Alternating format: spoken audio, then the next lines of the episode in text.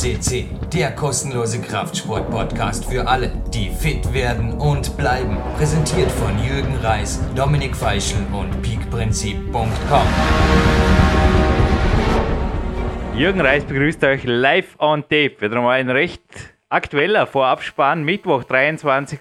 September 2015, 9.18 Uhr. Und ein super Morgenwalk, ich komme gleich noch dazu, liegt bereits hinter mir, ein bisschen gestretcht vorher schon und ich freue mich auf den morgigen Klettertag. Und jetzt erst einmal ein perfekter Ruhetag auf eine, weil was könnte mir da besser passieren, Moderation zu einem Gold-Podcast aus meinem Sport, aus dem Sportklettern mit dem Sven Albinus aus Dresden. Hallo zuerst einmal. Ja, hallo Jürgen, hallo liebe PowerQuest CC-Hörer.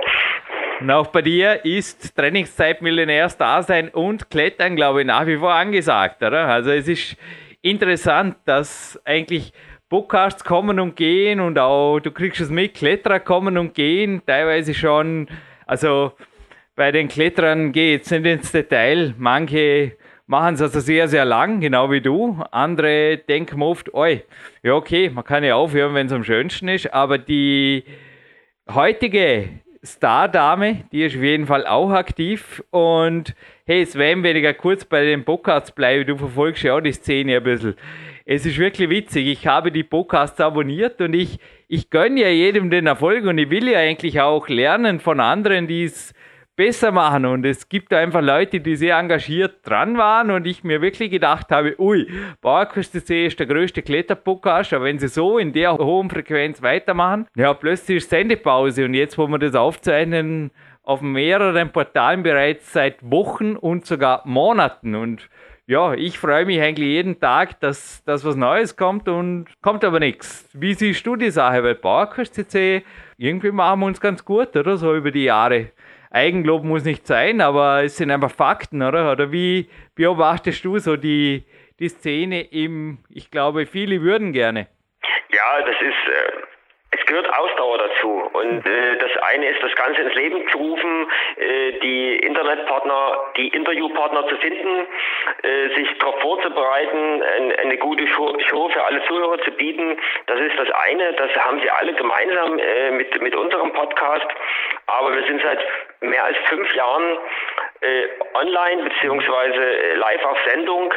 Und dazu gehört einfach eine ganze Menge, Menge Energie, Ausdauer und ja, ich denke, das bringen die anderen einfach nicht äh, an den Start, beziehungsweise sie unterschätzen das einfach äh, beim Start ihrer äh, Podcasts, dass dazu eben auch noch eine ganze Menge äh, mehr dazugehört. Und ich denke, dass wir da ganz gut aufgestellt sind und dass es noch eine ganze Weile braucht, um uns beziehungsweise PowerQuest CC als größten äh, Kletter-Podcast abzulösen oder gefährlich zu werden. Ja, und das ist auch, ich weiß nicht, interessanterweise, hey, immer zwei Tage bevor ich die Kletterpodcasts mit dir aufzeichne, flattert entweder die Klettern, das war dieses Mal so, und oder die Aero International rein. Und da ist jetzt auch wieder so eine Wisser, ein Aufsteiger aus Ungarn, der auf Ultra Low Cost setzt. Du, Skype hat mir vorher gefragt, wie ich mit dem Gespräch zufrieden war. ich habe das weggeklickt. Also die Zuhörer hören, sie haben den Sven Albinius jetzt angerufen am deutschen Festnetz. Das ist mir egal. Also die Rose Winder, ich komme gleich noch zu ihr, sitzt gerade neben mir und habe vorher auch gesagt, ja, dann lieber, ja, den kostet halt lieber ein bisschen was und dafür haben wir gescheite Qualität. Und neben mir sind zum Beispiel auch gerade Schachteln mit zwei Serverplatten, die defekt sind ein Router, der ausgetauscht werden will. Und ich sage einfach nur jetzt mal fürs Erste, es sind auch Leute wie du, Sven, die hier honorarfrei moderieren. Es ist aber heute ganz besonders der Klaus, der Alex, der Christian, Dimitri, eine sehr spezielle Kletterfamilie, glaube auch weltweit einmalig. Sie wissen, wer gemeint ist die sich bereits seit zwei, drei Jahren immer wieder regelmäßig coachen lassen, auch sehr erfolgreich waren bei einem Wettkampf kürzlich im Sportklettern. Ich sage einfach, das sind die Leute, die dieses Portal am Leben halten, denn mit Ultra Low Cost, ja, Podcast klingt halt so verlockend, gell? man muss eigentlich nur skypen und aufzeichnen und, und, und, und wie geht es dann irgendwie weiter und dann ist halt oft nach, zumindest nach 100 Sendungen oder so, denkt man das dann oft, oi, jetzt geht es ins Geld und dann Klar, also wir sind für euch ultra no-cost. Das ist auch klar. Wir sind und bleiben werbefrei und ja, kostenlos. Also Sven, aber kurz noch zu dir. Wie siehst du deine eigene Kletterkarriere, wenn du bist ja eine absolute Ausnahmeerscheinung? Ich denke, auch das Geheimnis deines Erfolgs hat vieles gemeinsam mit dem heutigen Studiogast, oder? Stimmt es? Ja, das kann man so sehen. Äh, schon alleine vom, ja, ich sag's jetzt mal vorsichtig, vom, vom, vom Altershorizont oder vom Erfahrungsschatz, was das Klettern anbetrifft. Und äh, haben wir sehr viel gemeinsam. Und ich habe mich bei vielen Aussagen unseres heutigen Studiogastes äh, wiederentdeckt mit meiner eigenen Einstellung zu der ganzen Sache. Und es ist ein bisschen was, was wir gerade mit dem Podcast besprochen haben. Äh, ich sehe gerade jetzt hier in dem Bereich bei uns in, in Deutschland oder besonders hier in Sachsen sehr, sehr viel viele junge, ambitionierte Kletterer und Kletterinnen die, die kommen und gehen, in, ich sage mal, im, im Halbjahrestakt. Ja. Und das finde ich einfach schade. Das hat unser Sport nicht verdient. Und äh, ich denke, hier muss äh, auch noch einiges von Seiten der, der Trainer oder auch von den Medien äh, gemacht werden, weil der Erfolg liegt einfach auch darin, dass man lange, lange am Ball bleibt. Und äh, viele denken vielleicht äh, aufgrund der doch relativ schnellen Erfolge von, von 15, 60, 16-jährigen äh, Kletterern, Jahren im, im, im Weltcup oder auch bei den europäischen Wettbewerben. Aber sie vergessen dabei, dass da sehr, sehr, sehr lange äh, Trainingsarbeit dahinter steckt. Und äh, wir haben einen Sport, der gerade auch bei unserem heutigen Studiogast, wenn man den Sport auch draußen in der Natur ausübt, überhaupt keine Altersbegrenzung hat. Und äh, wir können, also wir Kletterer können selbst in fortgeschrittenem Alter extrem stark sein und äh, wirklich äh, extrem harte Routen oder Boulder oder whatever, äh, in welchem Bereich wir uns bewegen, äh, klettern und extrem viel Spaß haben. Und äh, das, denke ich, äh, verkennen viele und nach zwei, drei Jahren intensiven Training oder intensiven Klettern kommt das erste Plateau und viele geben dann einfach auf und ihnen fehlt einfach die Ausdauer, dort weiterzumachen oder eben auch Rückschläge, wie bei unserem heutigen Studiogast, einfach als Chance zu sehen, viel, viel stärker zurückzukommen, äh, als sie vorher waren. Ja, also wenn ich denke, aber du bist jetzt 41, oder? Korrigiere mich. Also jetzt, wo der Podcast online geht, beziehungsweise wo wir moderieren, kommt noch ein Jährchen dazu. Cool. Aber mit 42, also du bist ja im Beweis, du bestreitest nach wie vor Wettkämpfe und für mich heißt es nächste Woche auch antreten in Oberösterreich zum ersten Ö-Cup, der bereits für die 2016er Wertung zählt und das bedeutet offizieller Saisonauftakt für meine 20. Profisaison. Und ich glaube, einige Aussagen wirklich, die klettern, wo das Mädchen, die Frau von heute porträtiert wurde. Mädchenhaft schaut sie auf Fotos aus, aber in Wirklichkeit ist sie natürlich wirklich ja, nur ein paar Jährchen jünger wie wir. Die stammt aus dem Februar 2015 und sie wurde da gefragt, wie das so war, als sie Kletterprofi wurde. Und ich denke, da kannst du dich auch identifizieren damit. Sie hat einfach gesagt, ja, ich habe es gemacht und Jahr für Jahr eigentlich geschaut, was passiert und ja, gar nichts ist passiert. Klar, ich meine, gute Zeiten, weniger gute Zeiten, das ist, glaube ich, normal im Leben, aber das passiert dann am oft, ich denke mir oft an einem Karrieregeier geht es zum Teil auch nicht besser, sorry, wenn ich jetzt einfach so sagen darf, aber ich kann auch wie Sie sagen, ich habe den Weg nie bereut und ich hoffe auch, wie auch Sie in der Schlussaussage hier schreibt, ein Leben lang Kletterprofi bleiben zu dürfen. Und ich kann nur Mut machen. Also Sven, ich glaube auch Trainingszeit-Millionärs-da sein oder auch teilweise ja, das Verzichten können auf einen 5er BMW oder irgendwas ist eventuell auch Schlüssel zum Erfolg, oder? Zum langfristig gesund zum Beispiel zu bleiben. Denn am Ruhetag, also bei mir geht es jetzt hinterher auch noch zu Hanno Halbeisen und ein bisschen Schulterprophylaxe. Nicht ganz unmotiviert auch durch den heutigen Podcast ich denke, wenn man sich die Zeit gibt, solange man nicht gesund ist, also meiner Erfahrung nach, ich klopfe auf Holz, Finger, Schultern, Ellenbogen ganz. Ich weiß nicht, wie es dir geht, aber man kann, denke ich, durch viel Zeit mit Antagonistentraining, mit Propriozeptivtraining, mit Physiotherapie, natürlich auch eventuell mit Alternativmedizin-Ebenen. Bei mir ist einfach der Rudi Pfeiffer, der Master of Homöopathie, kann man sehr vielem vorbeugen, wenn man einfach sich die Zeit nimmt und das Leben auch entsprechend plant und nicht den Ruhetag. Klar, wenn der Ruhetag aus zwölf Stunden Arbeit besteht, kann man auch vorstellen, dass das irgendwie auf Dauer, naja, nicht wirklich zu einem glücklichen, gesunden Dasein führt als Kletterer.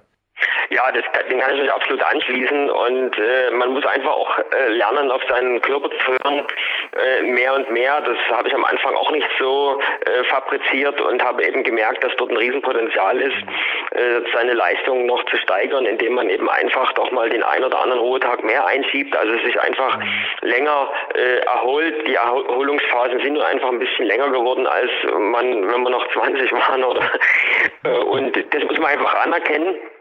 Das muss man bei der Trainingsplanung und bei der Lebensplanung und Organisation äh, beinhalten. Und ich gebe dir vollkommen recht, ein, ein, Ruhetag, wo ich zwölf Stunden arbeite oder bei mir, da ich nur sehr viel reise, habe ich auch gelernt, dass ein Ruhetag und äh, zwölf Stunden im Auto zu sitzen, um irgendwo hinzufahren, kein Ruhetag ist, sondern dass man einfach am nächsten Tag dann immer noch äh, völlig äh, im Eimer ist und dass man das einfach mit einkalkuliert und äh, dann hat man auch längerfristig äh, viel größere Erfolge oder man ist einfach äh, viel fitter. Und man muss sich klar, man muss sich die Zeit äh, nehmen dafür, äh, wenn man dieses äh, Profileben oder eben dieses Leben als Sportler leben will aber das ist im Prinzip, das kann jeder selber für sich entscheiden, ob es irgendein 5er BMW sein soll oder das Haus oder die, äh, die, die Reise irgendwo hin oder irgendwelche, in Anführungsstrichen, nutzlose Dinge in unserer Konsumwelt. Die Entscheidung muss jeder selber treffen und äh, ich denke, wir haben unsere Entscheidung getroffen und äh, da spreche ich auch für dich und auch für unseren heutigen Studiogast, dass für uns das Größte ist, so lange wie möglich irgendwie diesen Lifestyle und diesen Lebensstil, den wir führen, äh, führen zu dürfen. Das ist das größte Geschenk ist, äh, das so machen zu können. Ja, bevor wir gleich zum heutigen Studiogast kommen, der übrigens nicht im Beyond Faces Book von Heiko Wilhelm drin ist, absolutes Must-Have-Read, sage ich nur, für jeden Klettersport-Begeisterten. Wir haben ich habe das Buch kürzlich sogar einem Bediensteten hier oder am Trainer Magic Fit gezeigt, der nicht Kletterer ist und hat einfach gesagt, gewaltig. So inspirierende Interviews. Aber ein inspirierendes Interview erwartet uns auch heute. Wir lassen gleich den Korken knallen, wer es ist. Aber jetzt erst schon mal noch kurz die Rose Winder, die macht gerade neben mir eine Coaching-Rechnung klar. Wie gesagt, die Sache hier bedanke mich hiermit, lese es gerade ab beim Klaus. Rosi, äh, mehr Erholungszeit, Ruhetage. Oder was würdest du sagen? 5er BMW, Urlaub oder doch lieber Bergwanderung? Was sind so deine Eindrücke? Du bist eine Private Person. Wir haben gerade heute bei einem wunderschönen Spaziergang im alten Seenland oder fast schon zum heutigen Podcast übergehen, am alten Rhein gemacht und wir haben gerade darüber uns unterhalten, ob Facebook, WhatsApp oder Real Life, Real Nature. Was sind so deine Gedanken zum heutigen Tag und eventuell noch ein, zwei Worte zum Lebensstil des Studiergasts, der auch sehr frei ist? Ja, für mich ist es auch ganz wichtig, dass ich äh, die Zeit frei einteilen kann und ich äh, bevorzuge auch lieber die Natur und die Wanderungen als ein BMW. es ist äh, schon Lebensqualität, wenn man gesund ist und sich jeden Tag bewegen darf und kann. Und natürlich eine Dame, deren Alter geben wir nicht aus, aber ich glaube, wir dürfen sagen, noch ein paar Jährchen älter als der Sven natürlich. Übrigens, also Sven, wenn du das nächste Mal herkommst, im Winter haben wir Trainingslager, gell? So ist es geplant. Wir haben ja. uns vor kurzem mal kurz ausgetauscht, dass wir da was, äh, was, was vorhaben. Also Rosi, bitte eintragen im Kalender. Es kommt um Weihnachten rum das Wenn und dann machen wir ordentliche Winterwanderungen. Ein Tipp gebe ich dir. Die Rosi hat mir heute erzählt, dass sie in zweieinhalb Stunden an den hohen Frischen gegangen ist. Ich habe dir den 2000er gezeigt. Ehrlich gesagt, ich habe bei mir ein bisschen geschluckt. Nicht nur aufgrund einer noch nicht ausgeheilten Fußverletzung beim Bouldern und es ist, ja, es ist crazy. Also die Frau ist super fit. Also geh davor ein bisschen laufen, das ist mein Tipp. Das wirst du eventuell eher Übertraining haben, nicht vom Klettern, sondern vom Wandern. Ja, Sven, von Rosi über Jürgen und Sven jetzt zu jemandem, der, ich glaube, ich habe eh schon einen Tipp gegeben, nicht im Alt, sondern im Neuseeländischen die Wurzeln hat. Ja, das ist richtig und ich glaube, du kannst mich gerne berichtigen, das ist das erste Mal, dass wir hier auf PowerQuest CC die neuseeländische Hymne hören werden. Und wir haben heute eine Grand Lady zu Gast. Sie war zwar im Weltcup aktiv, 2006 äh, ist fast zehn Jahre her, aber in den Medien und in der Kletterszene ist sie eher als die Big Wall Speed Lady bekannt. Sie ist vierfache Big Wall Speed Weltrekordhalterin der Nose am El Cup. Aktuell steht ihr Rekord mit ihrer Partnerin bei vier Stunden und 43 Minuten. Und sie ist natürlich aber auch extrem aktiv im Sportklettern oder im sonstigen Felsklettern. Sie hat in der Vergangenheit dort große Meilensteine gesetzt. Sie ist eine der ersten Frauen, die überhaupt am El Cap mit der Salete und mit dem Freerider, also den meisten sind das bekannte Namen, ansonsten einfach mal googeln, um was es hier geht, äh, hat sie dort die ersten Frauenbegehungen äh, frei durchgeführt und auch im Sportklettern hat sie einen Meilenstein gesetzt, äh, unter anderem mit Punks in the Gym als erste Frauenbegehung äh, ist ja auch die eine der bekanntesten Routen, weil es die Route ist, die die erste in, in ihrem Grad ist. Also sie hat viele, viele Meilensteine gesetzt und wir freuen uns gemeinsam auf ein spannendes Interview mit Mayan Smith-Gobbard. Das war ja ein Interview, das ich ein wenig wirklich auch für dich gemacht habe, weil, also du hast mich zu ihr gebracht eigentlich, weil durch den Trainingszeit Billionärs Podcast, die vorangegangen waren. Naja, auch dieser Podcast schlägt irgendwie schwer in die Kerbe. Wir werden es eh gleich hören. Sven, ich glaube, es war eine Sendung, auf du dich auch riesig gefreut hast. Und vielleicht kurz bevor die neuseeländische Nationalhymne, du hast recht, hier erstmals bei PowerQuest CC erklingt. Was erwartet die Zuhörer jetzt in der nächsten, wie lange hat es mir übrigens? Schon ein gutes halbes Jahr her, das Gespräch gegönnt. Ich glaube, gute Dreiviertelstunde oder ein bisschen länger sogar, oder? Ich glaube, eine, eine gute halbe Stunde geworden. Okay. Was erwartet die Zuhörer? Ja, es erwartet die Zuhörer, ein bisschen haben wir schon drüber geredet, auf alle Fälle äh, spannende Informationen über, über das Leben als, als, als Kletterlady oder als Kletterprofi, äh, fernab den normalen Lebensstrukturen. Und was mich am meisten begeistert hat, deswegen äh, habe ich äh, dich ja auch äh, auf sie aufmerksam gemacht, beziehungsweise äh, habe gesagt, äh, die Frau müssen wir unbedingt ans Mikrofon bringen. Sie hat eben eine gesunde Einstellung zum, zum Leben. Sie ist unheimlich motivierend und inspirierend, besonders jetzt äh, für meine Generation, weil es gibt zwar eine ganze Menge, äh, sage ich mal, starke Jungs, äh, Ü35 oder Ü40, äh, bei den Frauen ist es halt noch wenig äh, so präsent und sie ist eine äh, neben Lynn Hill zum Beispiel, die eben äh, ganz, ganz stark ist und im Prinzip ja auch letztes Jahr wieder einen neuen Rekord aufgestellt hat äh, mit, mit ihrem Speedrekord an der Nose. Und es ist einfach fantastisch, wie sie auch äh, die Lebenssituation meistert und sie wird in dem Interview auch darüber sprechen, dass äh, sie eben Rückschläge einstecken musste und dass sie eben extrem motiviert ist, äh, nach solchen Rückschlägen viel, viel stärker zurückzukommen, als sie vorher war. Und äh, das ist ein, ein Must-Have oder ein Must-Read, Must-Hört äh, für jeden, der im Profisport unterwegs ist. Würde ich sagen, starte mal rein. Zu dem, was du jetzt gerade gesagt hast, erzähle ich hinterher, also nach dem Interview gibt es ein Gewinnspiel und ein kleines Nähkästchen, Geschichtchen, das auch noch nie so hier gehört wurde, von einem meiner Mentoren. Aber jetzt zuerst mal neuseeländische Nationalhymne, Mayan Smith Gabbard, live on tape. Dann hören wir uns wieder im Abspann, Sven.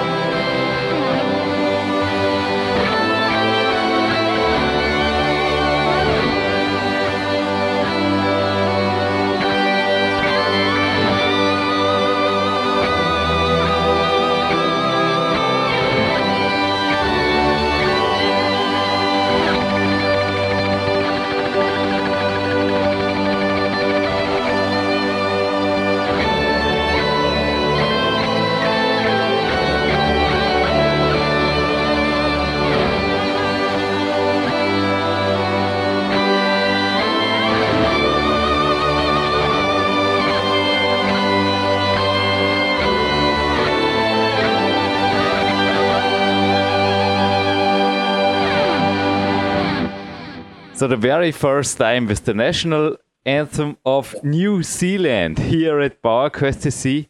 Well, it is my utmost honor to interview Mayan Smith Gobert. Hello on the phone. Hello, Mayan.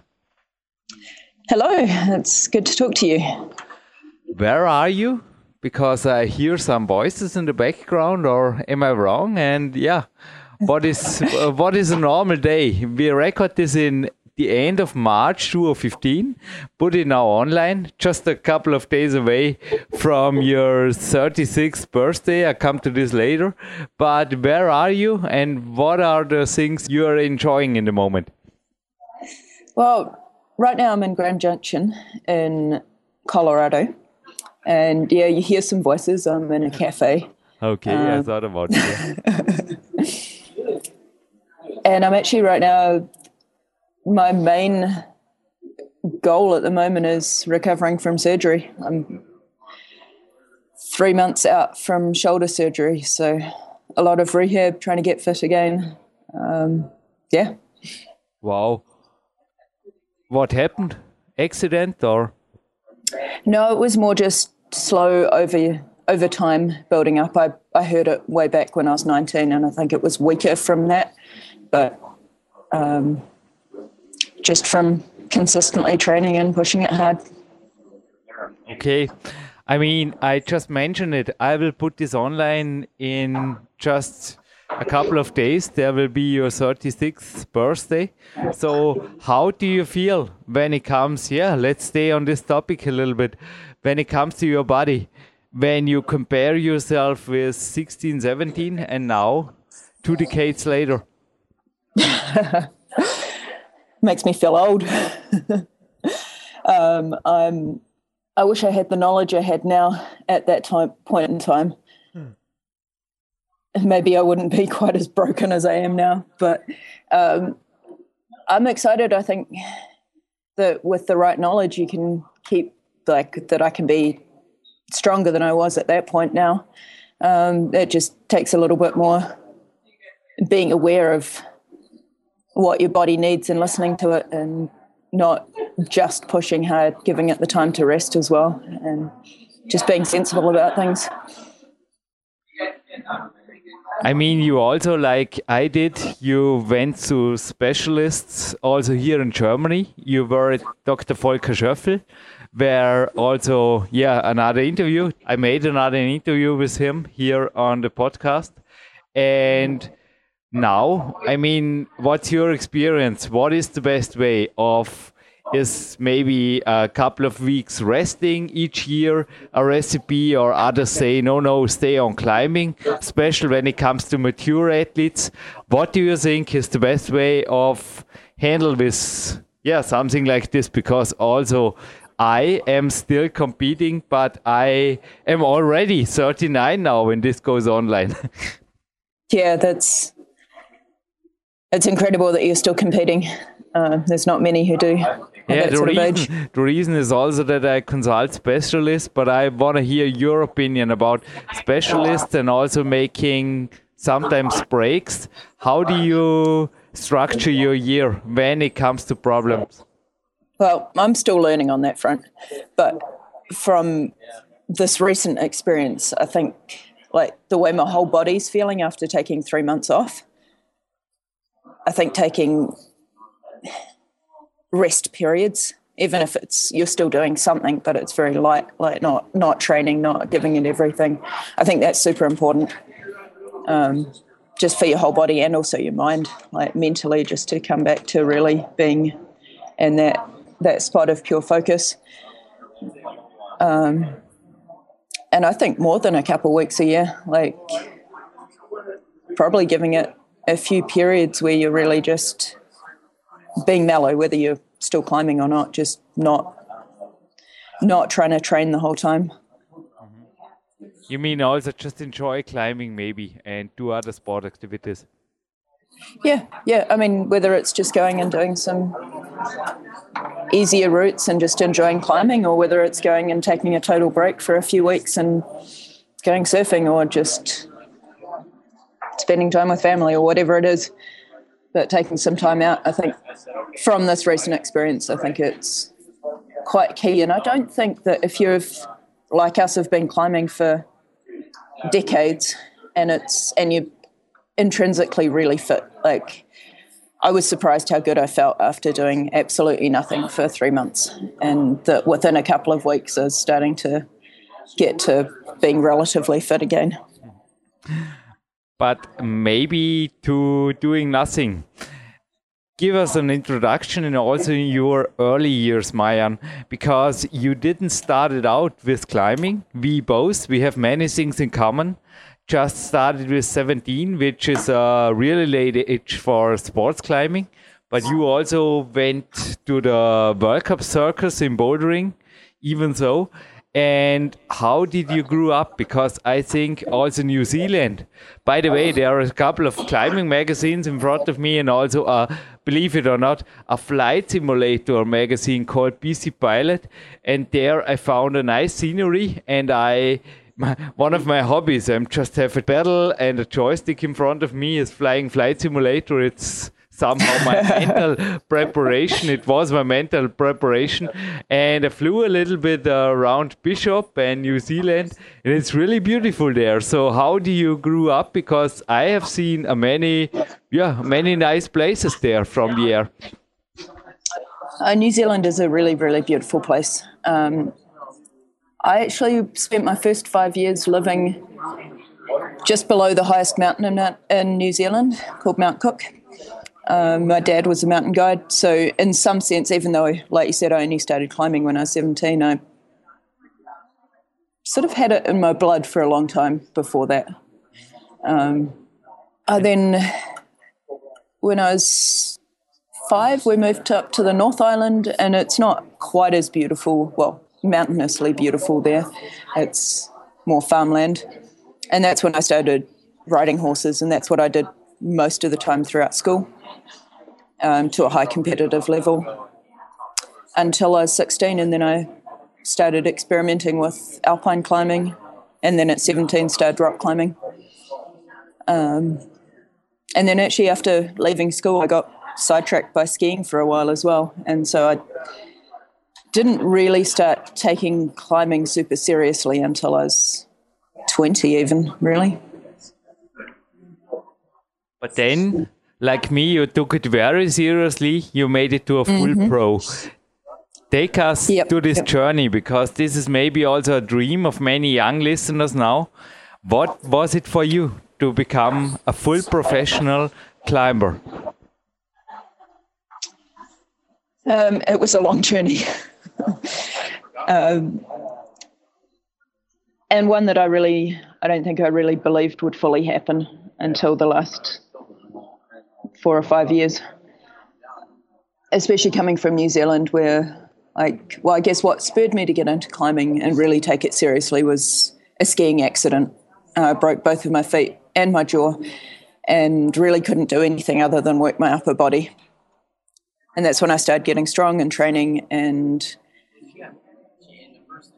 a year after that, I entered my first competition, a bouldering competition in New Zealand, and I won the series. And that was my first little taste of success within climbing and something that probably the, the first little thing that made me pursue, really put a lot more effort into climbing and want to pursue that. And shortly after that, I got my first little pieces of sponsorship from New Zealand. And within New Zealand, it's pretty unheard of to get paid for climbing.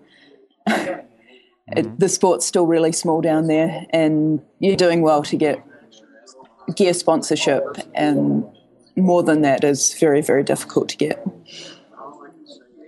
So you went and internationally, so a, and you made it. And so I started, like it was over a long period of time, but I slowly started doing more and more internationally, and I started approaching international sponsorships, and that was how I eventually made it. So, yeah, can you now, from your perspective, where do you see yourself on your 36th birthday? Maybe also two decades going on as climbing pro, or where do you see yourself? Yeah, for sure. I maybe you will be also be yeah fully recovered and on the top of the nose in another world record time. No, where do you see yourselves in a couple of months from now and in five or ten or maybe more years?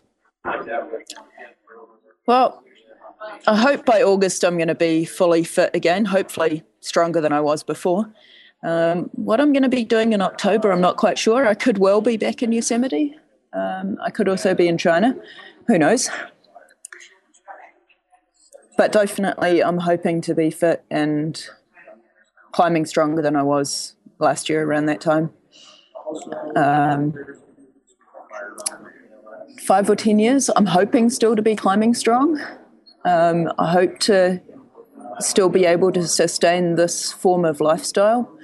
Um, I would like to, like, I've been developing my writing skills and speaking skills, and I'd like to use that as a means to inspire more people to do, to believe in themselves and push themselves to that level, and um, also as a way of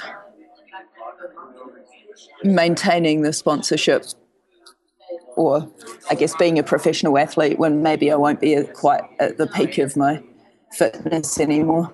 But yeah, hopefully not be drifting quite as much and have a home base and um, but still be basically doing the same thing as I am now in some sense.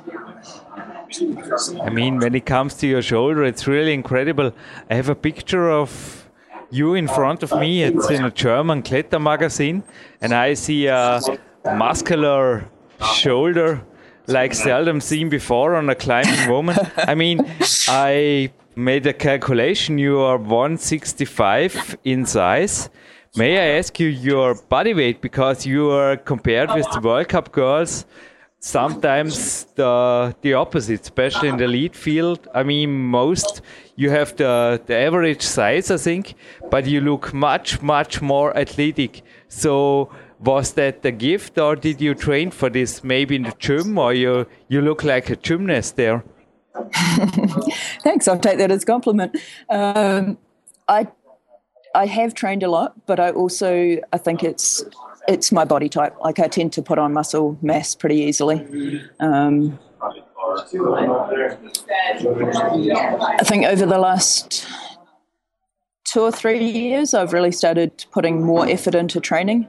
Before that, I mainly trained through climbing. Like I'd just go and red point really difficult routes, and that was my main source of climbing training. I mean, yeah, the shoulders. It's been an interesting experience being able to, or sort of going back to the step one really, and now building it all up again from scratch.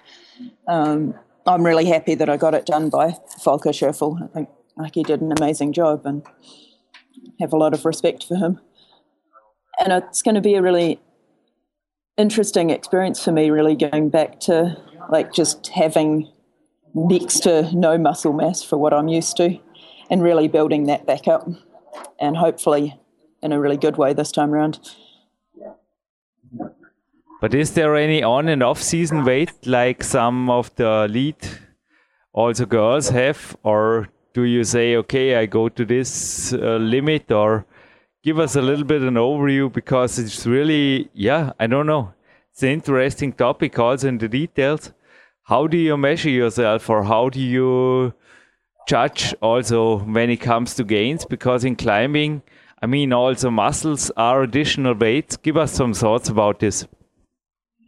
Yeah, for sure. I I tend to put on muscle mass and also weight when I'm fully training and try to lose it again when I'm sort of wanting to be just climbing and pushing it to a high degree. Um, again, something I'm still experimenting with and really trying to find what works perfectly for me. Um, yeah, it is an interesting topic. If you've got any tips, I'm always happy to hear them as well.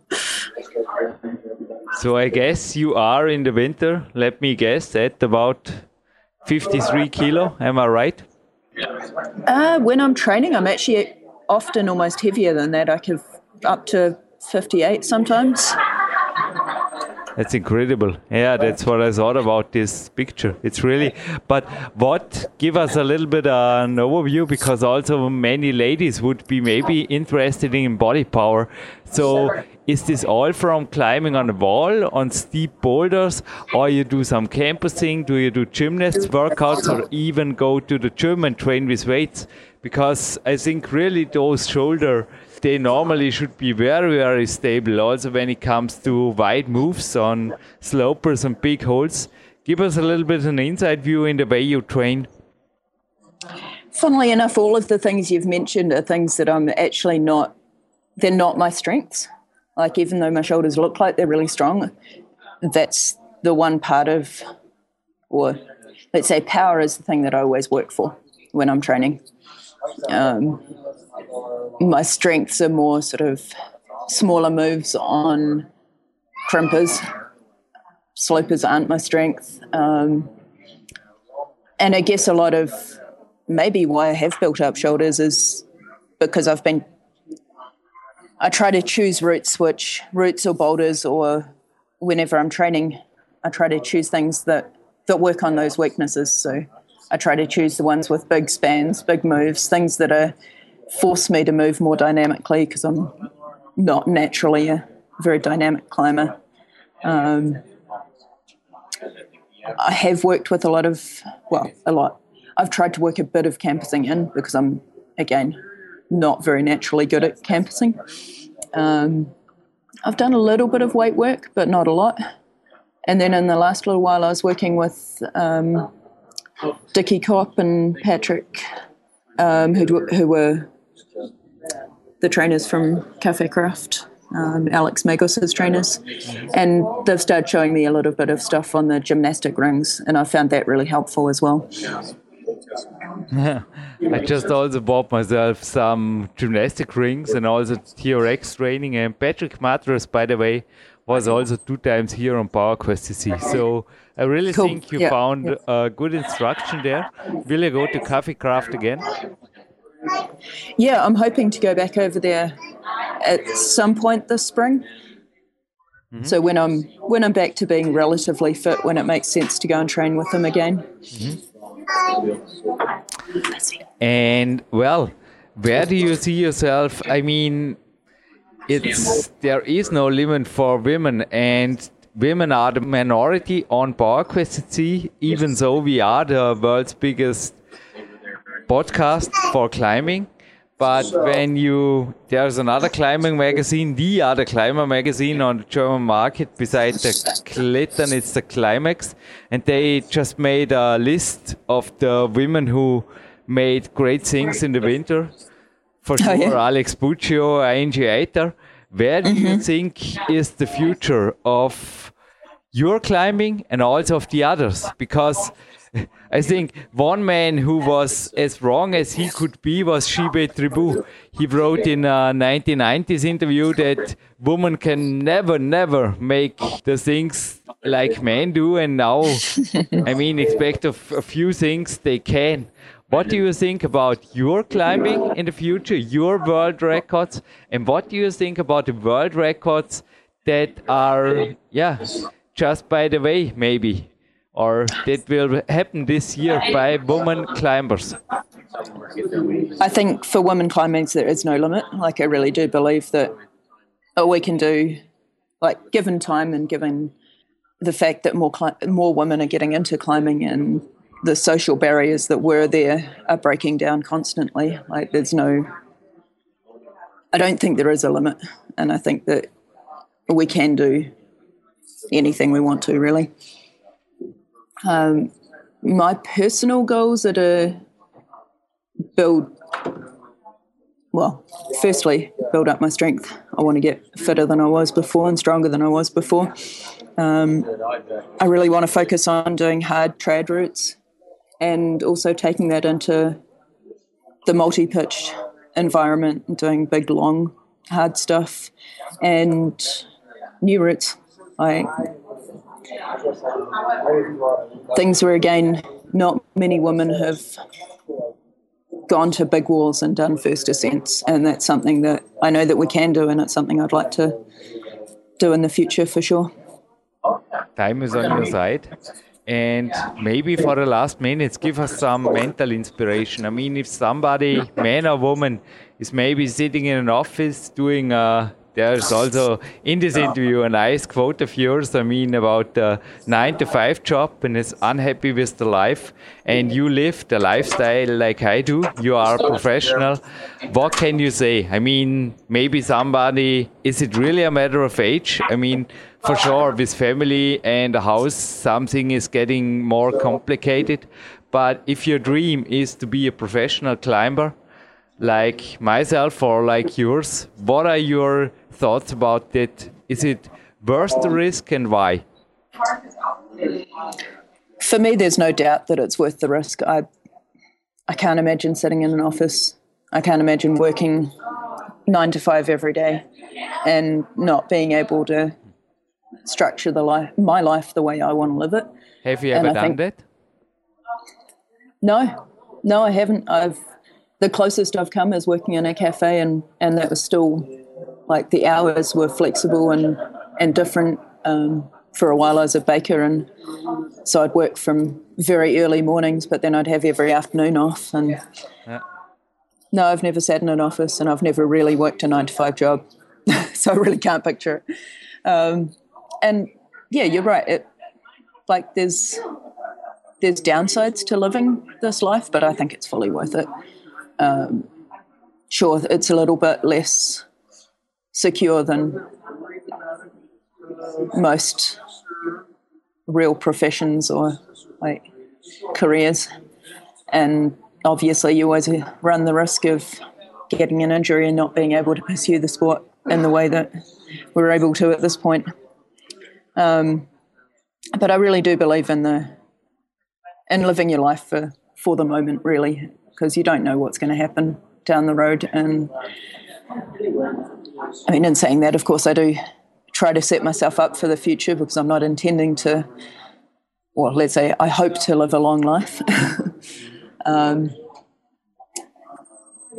but also don't want to live in fear of what's going to happen tomorrow or the next day or in a week's time. So,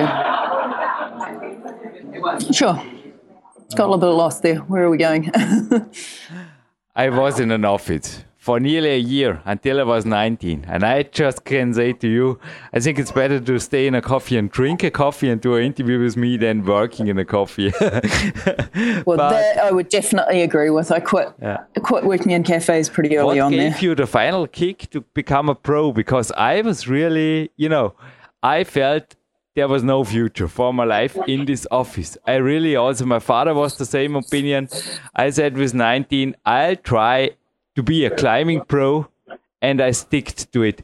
Was there for you maybe a moment in time where you say, so, and now I make 100%? Yeah, it came a little bit later than that. I was still working on the side and doing, like, trying to sustain myself or just sort of stay afloat with financially by just doing bits and pieces of jobs. I gave up working in cafes I guess sort of early 20s when I just realized that it wasn't doing any good for my body and I was struggling to just reach the levels that I wanted to reach climbing while doing that kind of work.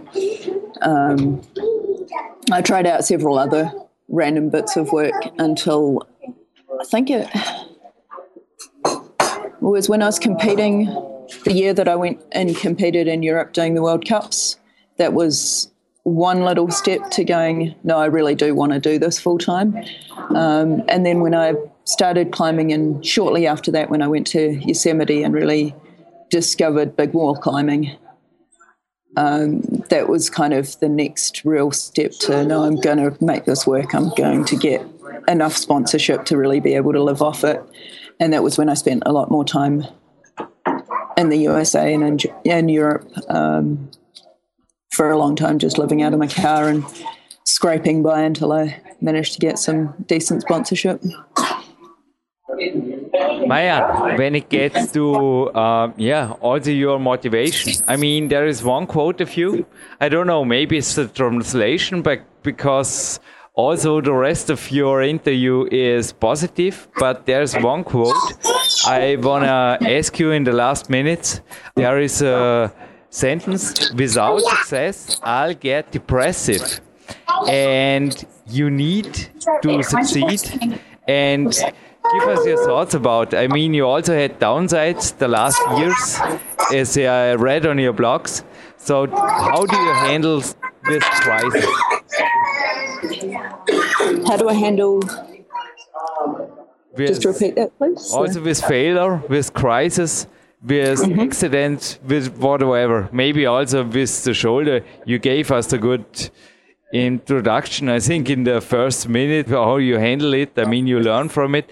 But when something happens that is not so nice in life, how do you handle it? Or when success is not on your side? I've had long periods of trying. I mean, one of the main ones that gave me a or made me face failure a lot was pikes in the gym when I was trying that for over two years on and off and just consistently small things going wrong. Like I was so close from early, really early on. I was really, really close, and it was just that, just putting it all together that never quite came together. And that was, it taught me a lot about the mental side of red pointing and the mental side of dealing with failure and being able to still come back to something if you really want it. And and I think that's the difference between the people who really succeed and push it to the top and the ones who don't is being able to take your failures and learn from them and then turn around and go back and hopefully come back stronger and, and just persevering. Very last question, Mayan, if you allow. I just heard a kid in the background. I guess I'm right.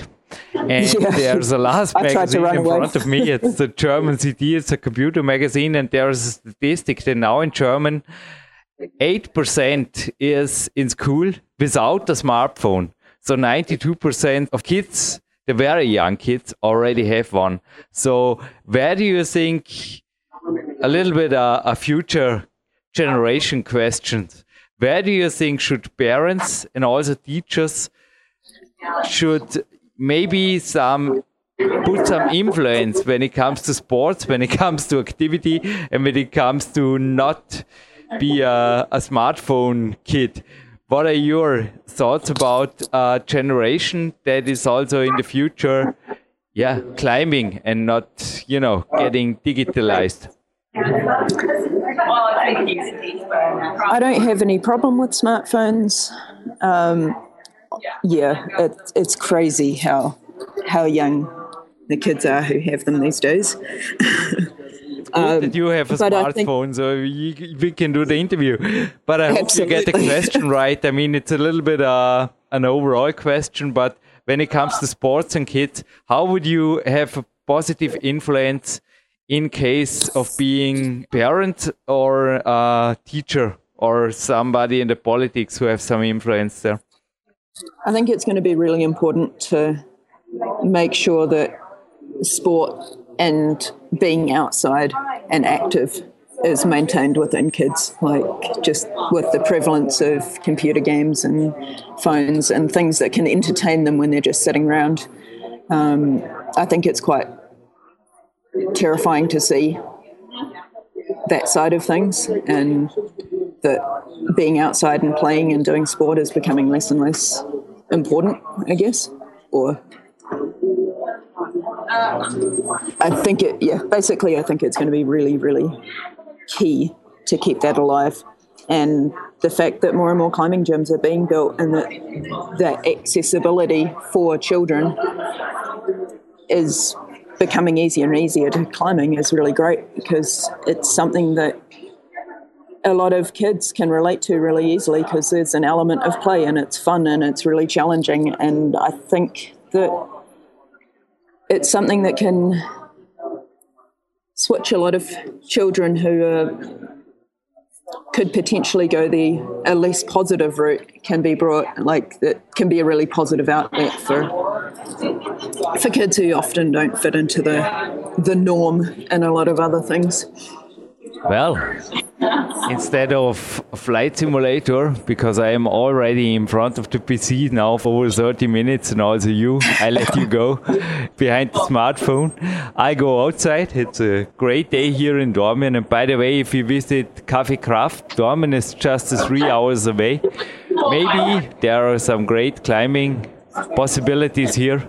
Well, let's stay in connection, and Yeah. I Yeah. wish you all the best. May I ask you, is this the start or the end of your day? I, I don't know. The, the times are a It's little the start of my day. bit. So, how is your day going on today? I think also active huh? after leaving the coffee.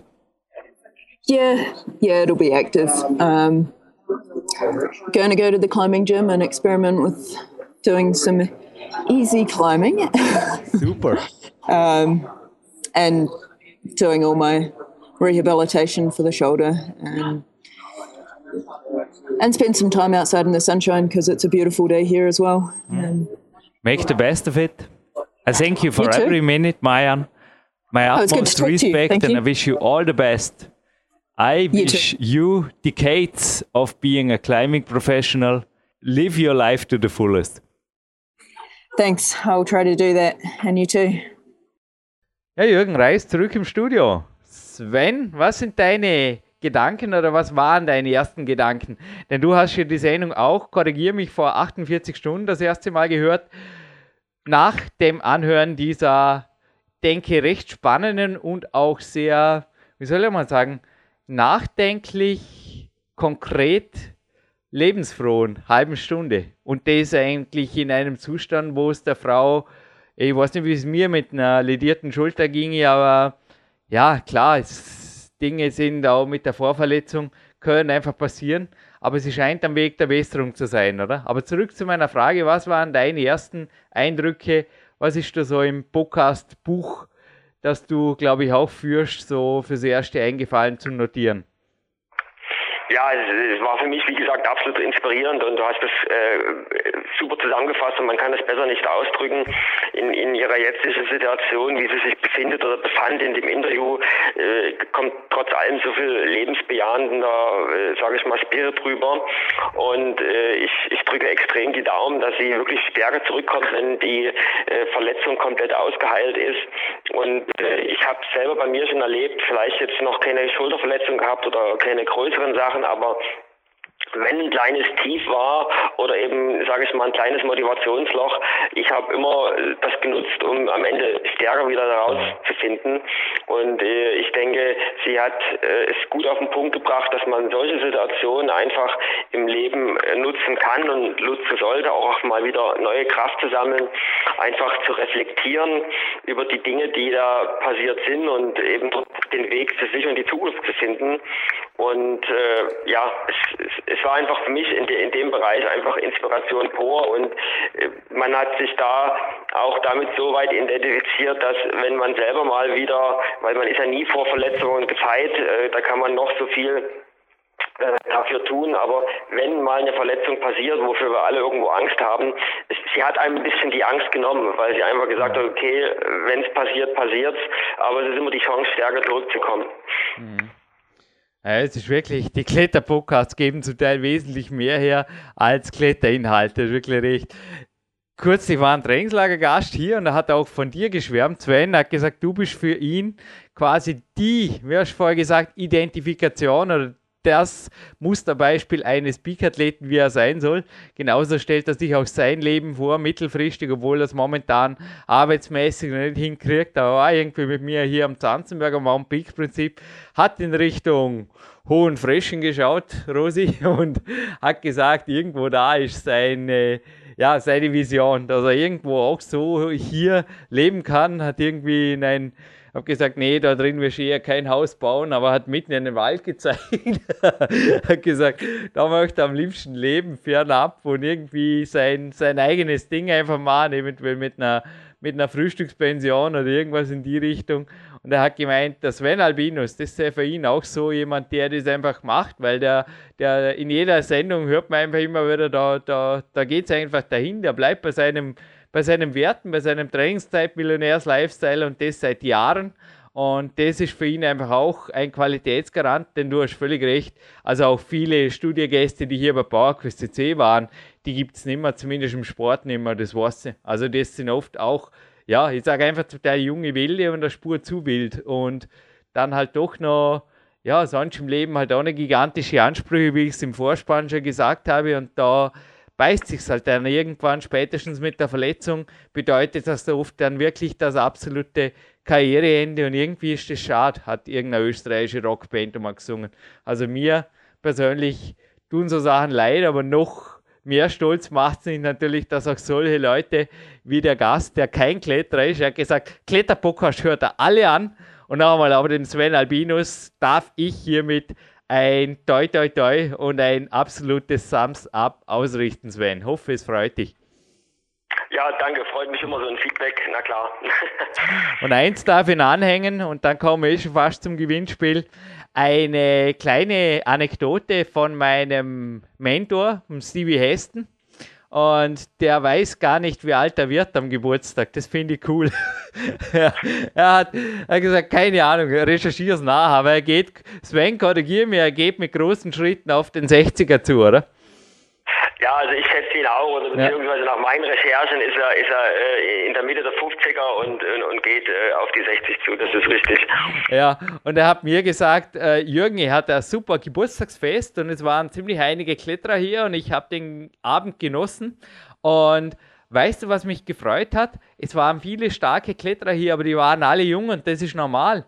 Und er war der Einzige, der Einzige mit Jahrzehnten Abstand zu erteilen. Und so geht es mir bei den Wettkämpfen. Und hey, messt euch doch einfach irgendwo mit euresgleichen, wenn es das überhaupt nicht gibt. Ich meine, es ist crazy. Ich denke ohnehin auch, Sven, ich weiß nicht, was du davon hältst, schon wie ich denke, dass die FSC früher oder später, ähnlich wie es bei 8a ANU ist, auch 35 over 40 macht. Und hey, dann gibt es den Kampf Sven Albinus und Jürgen Reis against Don't know who for World Champion over 35, over 40, das wäre doch Gaude, ne?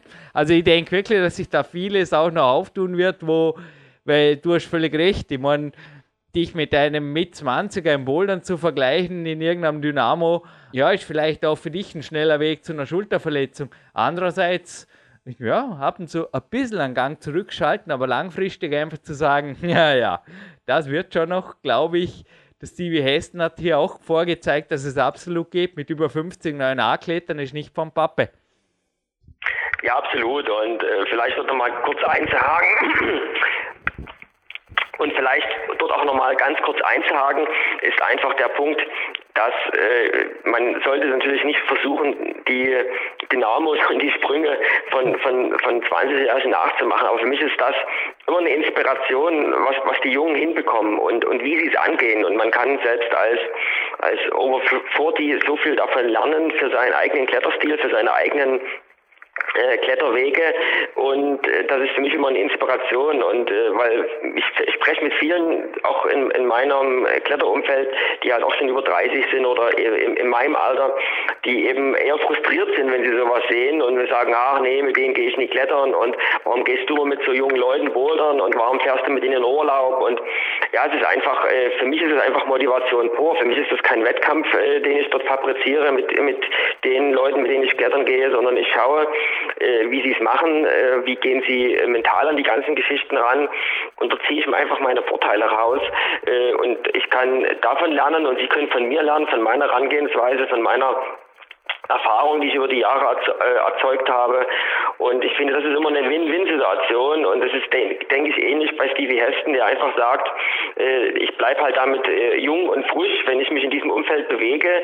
Ich kann von den jungen Wilden oder von den jungen Leuten immer noch eine ganze, ganze Menge lernen, ohne mich mit denen jetzt zu betteln oder zu vergleichen. Und ich kann denen aber auch eine ganze, ganze Menge geben. Und das finde ich auch zum Beispiel, was Mayen über ihre Zukunft gesagt hat Sie brilliert sich ja äh, jetzt mehr und mehr im Bereich des äh, Schreibens und der Vorträge halten.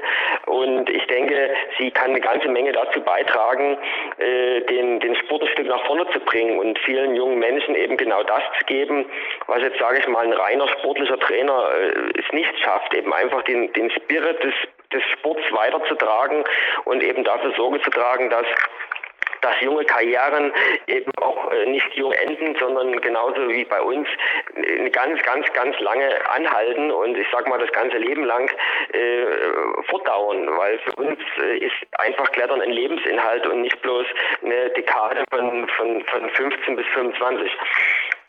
Ich bin übrigens gespannt auf Ihr erstes Buch. Mayan, if you listen to this, please send me a press copy. And well, we'll see. Ich traue mich jetzt noch den Glaubenssatz aus dem Peak-Prinzip zu erweitern, aus meinem Erstlingswerk.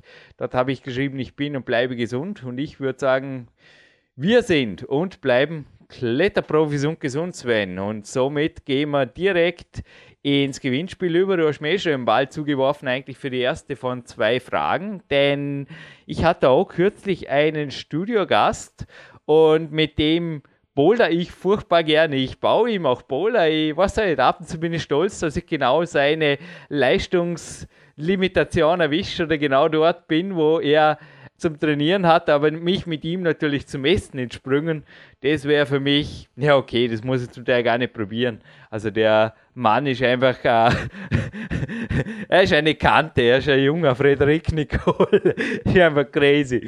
Und ich habe bei ihm auch, also das Interview, das ich aufgezeigt habe mit ihm, das ging, ich glaube, zwei, drei Wochen vor der Meier on Tape und die Sache ist jetzt einfach, ich möchte wissen, wer es ist und welche Sendung.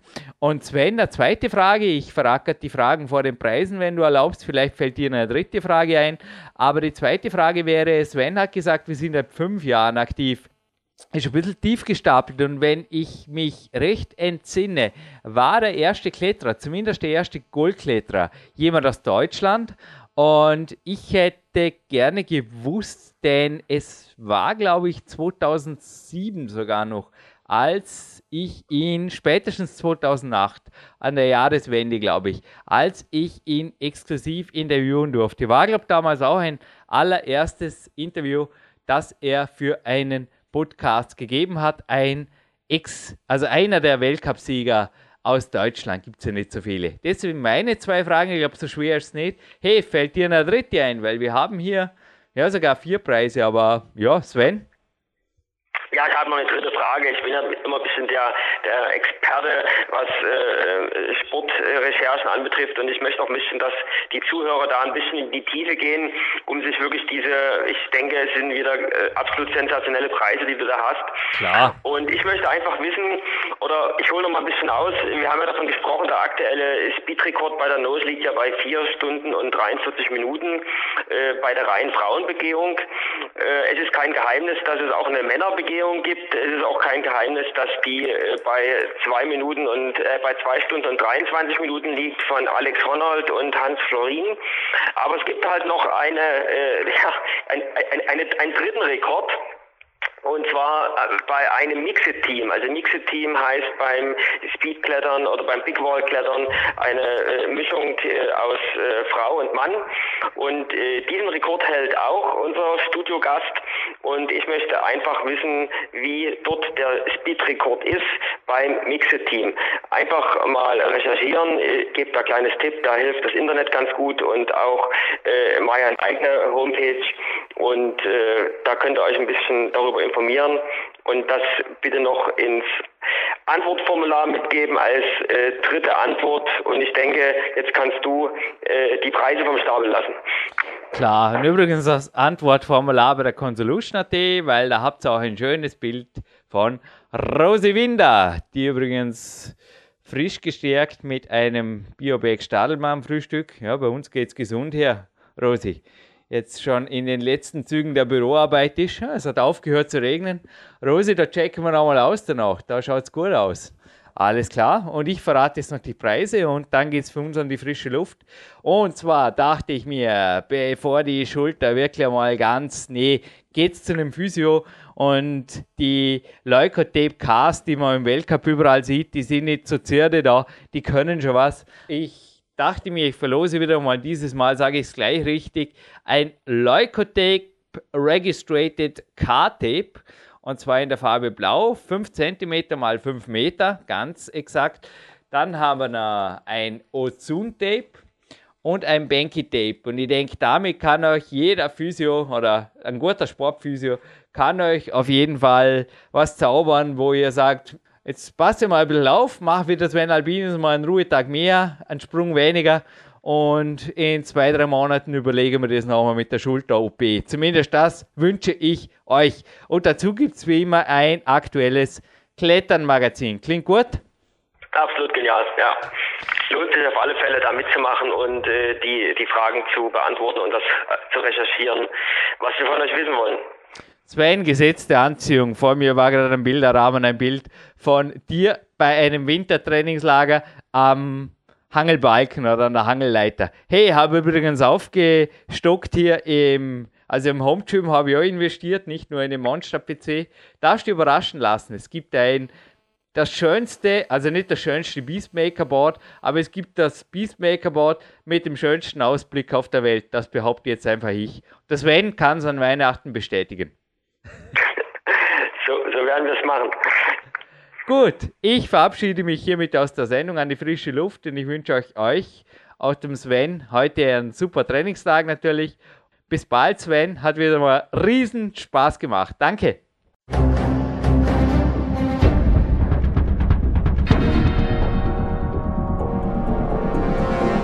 Fitness-Bestseller der Peak-Trilogie, kostenlose Newsberichte und weitere Podcasts von PowerQuest CC sowie Trainingssoftware, Supplemente und Trainingsausrüstung, Personal Coachings, Seminare, Workshops und mehr. Jetzt direkt im Internet auf www.peakprinzip.com oder www.jürgenreis.com.